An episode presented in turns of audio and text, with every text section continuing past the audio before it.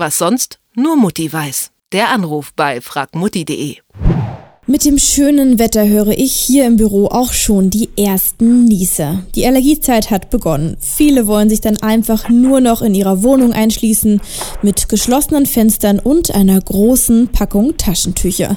Doch spätestens, wenn die Temperaturen gen 30 Grad gehen, muss man mal die Fenster öffnen. Dann landen aber auch die Pollen in der Wohnung. Eine Frage, wie wir das Problem lösen können, die wir unserer Mutti Bernhard Finkbeiner von fragmutti.de sicherstellen können. Hallo Bernhard. Hallo. Wenn es warm ist, hilft auch das Einschließen in der Wohnung nicht mehr. Äh, kann ich meine Wohnung pollensicher machen und trotzdem noch lüften? Ja, das ist natürlich eine relativ schwierige Geschichte, weil natürlich kommen die Pollen beim Lüften natürlich in die Wohnung. Am besten ist es dann, dass man eben zu den richtigen Zeiten zum Beispiel lüftet. Also gerade morgens oder nachts ist es besser zu lüften als jetzt zum Beispiel tagsüber, weil dann eben weniger Pollen unterwegs sind. Oder auch, wenn es geregnet hat oder wenn es gerade regnet, ist auch eine gute Zeit, um, um zu lüften, weil dann eben das Wasser die Pollen irgendwie aus der Luft größtenteils bindet. Und und so muss man ein bisschen flexibel sein, sage ich jetzt mal, aber dann kann man es auch mit dem Lüften hinbekommen und trotzdem weniger Pollen in der Wohnung haben. Jetzt bin ich nicht nur Allergiker, sondern auch ein Fan von Blumen, die ich mir gerne für meine Wohnung kaufe. Muss ich da auf irgendwas Spezielles achten? Also vielleicht auf eine Sorte verzichten, wenn ich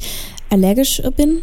Das ist relativ schwierig, weil Allergien eben sehr oft sehr individuell sind. Deswegen kann man jetzt nicht irgendwie pauschal irgendwie was ausschließen. Es gibt jedoch viele Schnittblumen, auf die sehr selten allergisch reagiert wird. Also man hat zum Beispiel Narzissen oder Iris, Lilien, Rosen, Orchideen. Solche Blumen sind oftmals nicht allergieauslösend. Die meisten Allergiker reagieren empfindlich auf Gräser, Baum- oder Kräuterpollen. Und wenn man das so ein bisschen im Hinterkopf hat, kann man schon natürlich schauen, dass man da die Belastung durch jetzt Pflanzen in der Wohnung auch eben gering hält. Gegen Pflanzen Pflanzenpollen bin ich jetzt also gefeit, aber Hausstaubmilben können einen auch ganz schön quälen.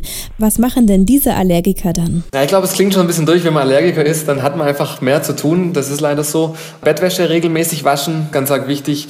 Dann gibt es spezielle feinmaschige Schutzbezüge für die Matratzen, die werden Encasings genannt. Die verhindern einfach, dass die Hautschuppen nach unten in die Matratze gelangen und der Milbenkot, also das ist natürlich der Stoff, der diese allergischen Reaktionen verursacht, nicht irgendwie herumwirbelt. Und das ist dann ein Punkt, wie man eben die Milbenallergie verringern kann oder die Symptome. Ähm, die Milben mögen es warm und feucht. Hier ist wichtig, regelmäßig zu lüften. Okay, wir haben Pollen, wir haben Milben, fehlt eigentlich nur noch eine Allergie, die gegen Tierhaare. Das Kaninchen kann ich jetzt beispielsweise nach draußen verbannen in einen Stall, wenn ich einen Garten habe. Aber wie sieht das denn mit Hunden oder Katzen aus? Muss ich auf die verzichten oder gibt es da doch einen Weg? Also das Beste ist natürlich tatsächlich, wenn man als Katzen- oder Hundehalter irgendwie eine Allergie entwickelt, irgendwie dann doch zu versuchen, so schwer das natürlich wahrscheinlich auch ist, irgendwie auf das Haustier dann zu verzichten und es abzuschaffen. Aber das ist natürlich leichter gesagt als getan, sage ich jetzt mal. Man kann so ein paar Sachen unternehmen, besonders eben auf die Hygiene achten. Also das Schlafzimmer sollte zum Beispiel Tabuzone für das Haustier sein. Dann hat man natürlich extra viel zu tun, weil man die, die Haare, die Katzenhaare zum Beispiel regelmäßig entfernen muss. Nächster Schritt wäre dann zum Arzt zu gehen und sich ein Medikament verschreiben zu lassen lassen. Das ist natürlich auch immer nicht ganz so toll.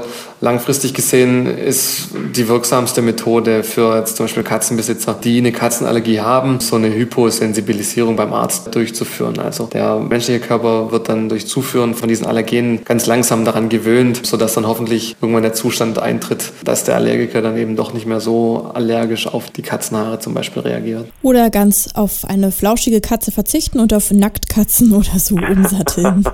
das wäre auch noch möglich, klar. Allergiker haben es nicht leicht, vor allem im Frühling nicht. Wie man seine Wohnung allergikerfreundlich macht, hat uns Bernhard Finkbeiner von fragmutti.de gesagt. Vielen Dank für deinen Rat. Kein Problem. Was sonst nur Mutti weiß. Der Anruf bei fragmutti.de.